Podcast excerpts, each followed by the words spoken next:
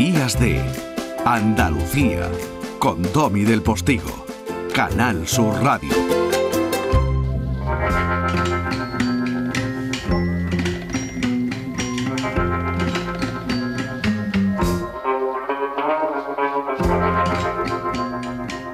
Víctor, cuéntamela a mí. Que te cuento, estoy un poco sordete. Sí, pero no importa, yo te hablo alto. Cuéntamela a mí. Cuéntame es que con las mascarillas y eso. Te cuento lo de La haré la receta las recetas. para llegar a viejo. Las recetas son 15 hierbas, Sí. que yo desde hace 40 años tomo todas las mañanas un té de 15 hierbas, que las tengo aquí en el teléfono anotadas. ¿En serio?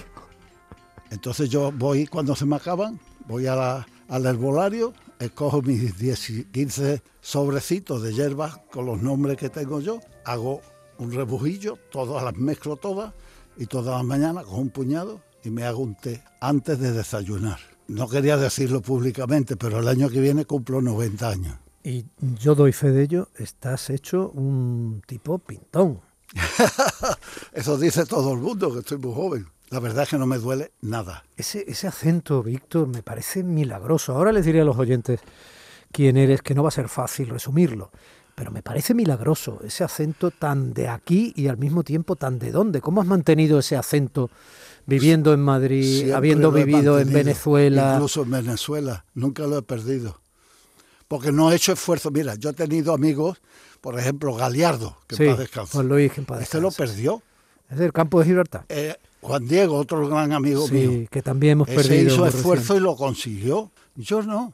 Primero porque no he tenido necesidad, ¿eh? Porque yo las películas que empecé haciendo me doblaban en todas las películas. Oye, Víctor, Entonces, Juan Diego, Juan Luis Galiardo, hay más. hay más. ¿Qué se siente? me conmuevo cuando hablo de ellos. Me conmuevo porque son amigos que ya no volverán. Y, tú te, y yo me encuentro desamparado, porque van desapareciendo todos. Claro que yo soy muy viejo y ellos se van muriendo, mis amigos. No vale la pena vivir sin amigos. Tú no te das cuenta, pero la vida es lo que tienes a tu alrededor tu familia, tus amigos, empiezan a desaparecer. Es como si desaparecieran los baobab o los grandes árboles milenarios de un jardín. Eh, te quedas sin jardín, que es la vida. Ese es el problema de vivir mucho. Bendito problema en tu caso, Víctor. Víctor Barrera nació en Carmona, en Sevilla. Hizo Derecho en la Universidad Hispalense. Y en la Universidad de los Andes, en Venezuela, estudió Psicología del Niño y la Pareja. En el Instituto de Ciencias del Hombre, en Madrid. En la Universidad Autónoma estudió Estética y Teoría de las Artes. Soy de la primera promoción. También te titulaste en cine en la Universidad Andrés Bello de Caracas, Bueno, en en cine- Venezuela. Bueno, has sido periodista, reportero. He sido periodista. Ha sido creativo publicitario, ha sido locutor, ha sido animador de televisión, por supuesto, ha ejercido como abogado, fundamentalmente abogado de derecho de familia y de divorcista, ¿no? Matrimonialista, ha sido galerista, pintor y en el cine ha sido actor, guionista y director. Y productor. Además, eres autor de varios libros, entre los publicados Ocho están libros El mono infeliz, o que es una obra de arte hoy, que es además una breve guía ¿no? para quien se quiera acercar al arte contemporáneo, etcétera. Has escrito el guion de la película El crimen de los Galindos, su adaptación de la novela Los invitados de Alfonso Grosso, en la que dirigiste además con éxito actores tan dispares como Lola Flores, Pablo Carbonell y Amparo Muñoz. Sí, es verdad. También ha sido actor en diversas coproducciones como Simón Bolívar o Contra la pared o Las endemoniadas. Yo que sé que son muchísimas películas bajo el nombre de Víctor Alcázar. Pero es que no ha sido el único nombre artístico. También ha sido Big Winner, el conocido actor de películas de terror fantástico, o fantaterror como le dicen ahora, como El espanto surge de la tumba, El gran amor del conde Drácula, El jorobado de la morgue, Una vela para el diablo. Que yo me defendía bastante bien en inglés. Bueno, y en italiano. ¿Cómo? Es que no sé cómo puedo resumir. Me queda muchísimo que contar. Pero es que son, es que piensa que soy muy viejo y que he tenido mucho tiempo para hacer las cosas. Empecé muy joven. Empecé con 21 años que me fui a Venezuela, me fui de reportero corresponsal de Telediario, que era una revista que acababa de sacar Radio Televisión Española, Sí. y estuve en Caracas yo representando a, la, a Teleradio. Luego me, me hice de, de la agencia Unite Press, Sí. United Press, sí. y estuve de corresponsal también. Pero yo también hice televisión en Caracas. Teníamos dos o tres programas. Tenía un programa que se llamaba Casino Fin de Semana, Sí. que eran como tres o cuatro horas. Muy, muy típico de los grandes Sí, magazines de la televisión por la latinoamericana. Había que rellenar porque en esos Como el espacios. Super como- Sábado y todo En eso. Caracas había ca- carreras de caballo, que es Sí. lo que se transmitían, es lo que tenían el rating. Y entonces el otro canal, que era Radio Caracas 1, que era el que tenía las carreras de caballos, y Venevisión, que acababa de abrirse, Sí. que tenía libre los sábados y no sabían qué hacer con las horas, y me lo dieron a mí. Y a un tal Irasoki, que era un chico de publicidad que ha muerto hace poco, otro amigo que se fue Ya. un gran publicitario y pusimos casino fin de semana. También hicimos Bueno, no te, abecedario de las artes. no te preocupes, porque ya sabes que las personas que habéis vivido y mucho, obviamente podéis contar Hombre, todo, muchas de todo cosas. no me acuerdo. Todo, no, pero te acuerdas de muchísimas. Todo lo que vas aportando ya es fascinante. Es que le entran a uno ganas de irse inmediatamente Sí, ¿no? al archivo y a investigar. ¿no? Hice Para- también radio en Caracas, también radio. Canta Claro se llamaba el programa de radio. Canta Canta, claro. claro. ¿Cómo le hablabas a los oyentes? Salúdales. No, te voy a contar una anécdota de lo de Radio Oyente. En Venezuela, para tú anunciar algún producto, tenías que tener un carnet del sindicato de presentadores o de locutores, Eso pasó en España mucho. para lo cual tenías que hacer un examen. Pues da la casualidad que cuando yo me presenté para sacar el carnet, se presentó conmigo Soler Serrano. Fíjate. Joaquín Soler Iba de Serrano. Joaquín Soler Serrano iba de- se fue de Madrid a Caracas. Uno de los grandes entrevistadores tenía- en es- lengua Era un fenómeno, que llegó a ser también muy buen amigo mío, que también se murió. Soler Serrano tenía un programa que se llamaba Café de la Tarde de un rating que tú no te puedes imaginar. Cuando hablas rating en la cantidad de personas que. Increíble. Pero no podía anunciar nada. Tenía que buscar uno que tuviera carnet para decir café Amazonas. No podía decirlo. Lo suspendieron a él y me aprobaron a mí. ¿Tú te imaginas? Pues muy sencillo. Detrás de mí estaba la mujer del presidente, que me recomendó a, a la comisión. ¿Por qué? Porque un jesuita, orador, el mejor orador que yo he oído en mi vida, que estaba recaudando fondos para hacer el seminario hispanoamericano actual de Roma, ese jesuita que tenía cinco doctorados, me escogió a mí para que le presentara en un programa de televisión que se llamaba Abecedario de Actualidades.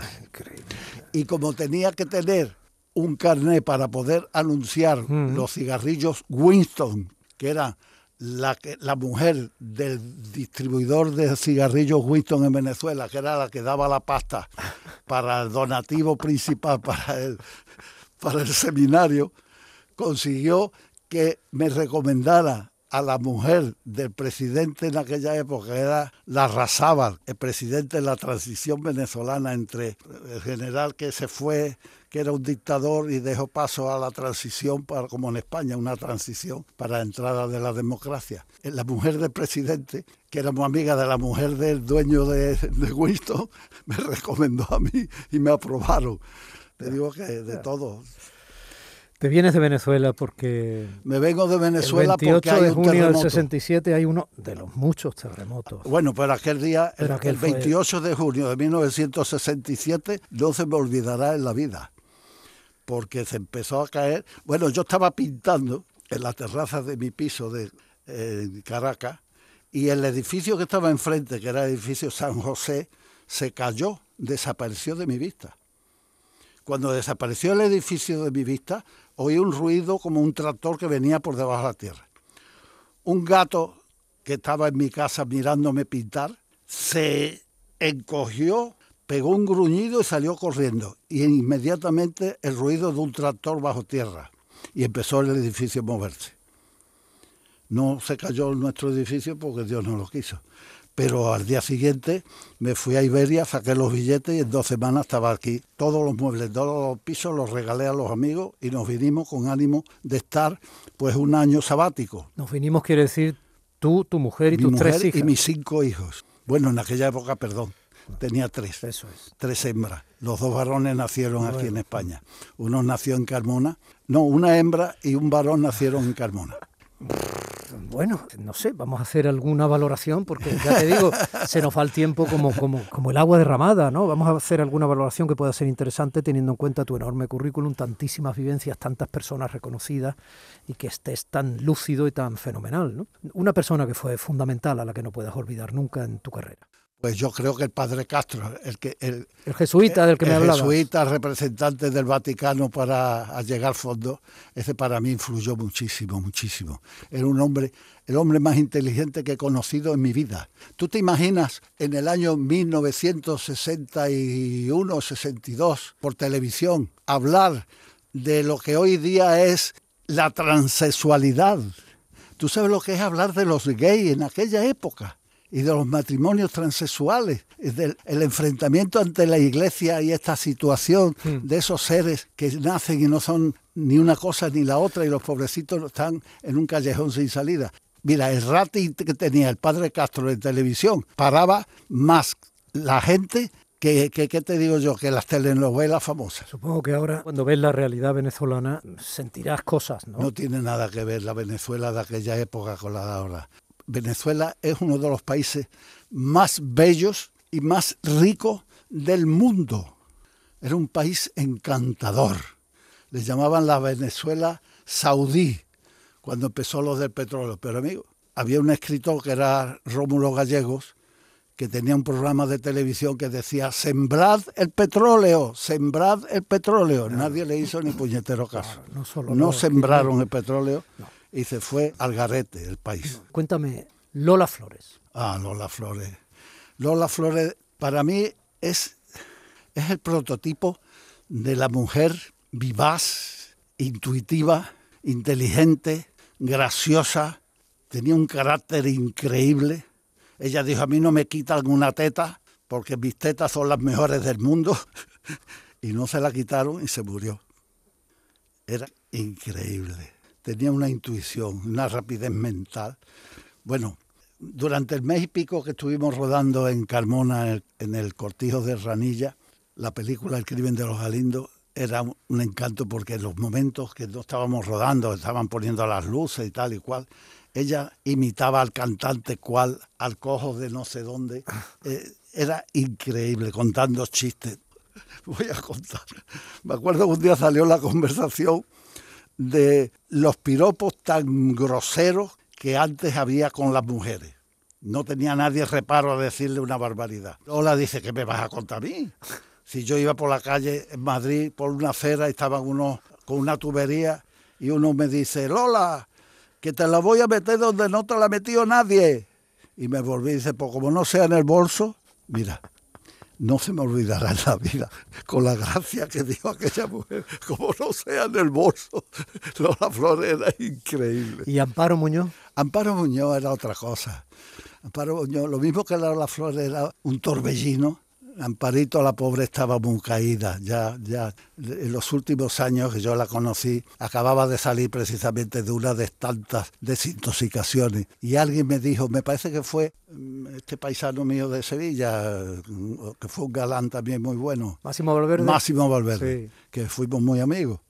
Me dijo, he leído el guion de tu película y hay un papel ahí que se lo deberías dar a Pablo Muñoz.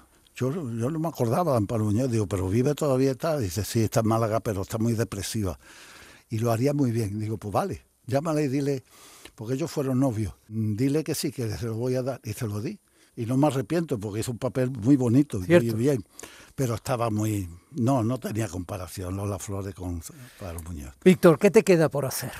Pues me queda por morirme, que es lo más importante después de haber nacido. es lo único que me queda.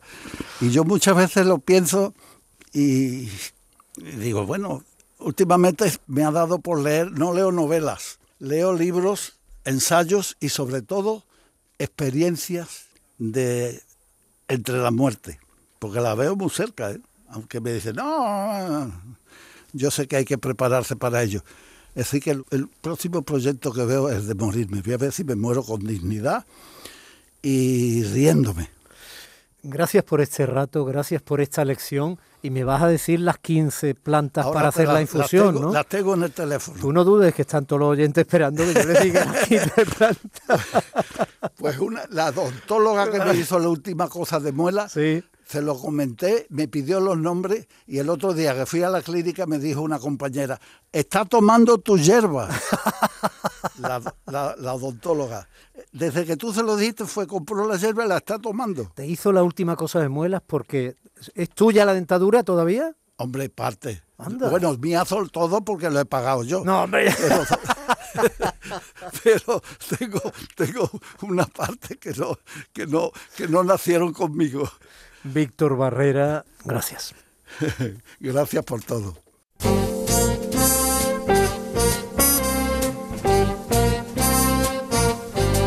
Días de Andalucía con Domi del Postigo, Canal Sur Radio.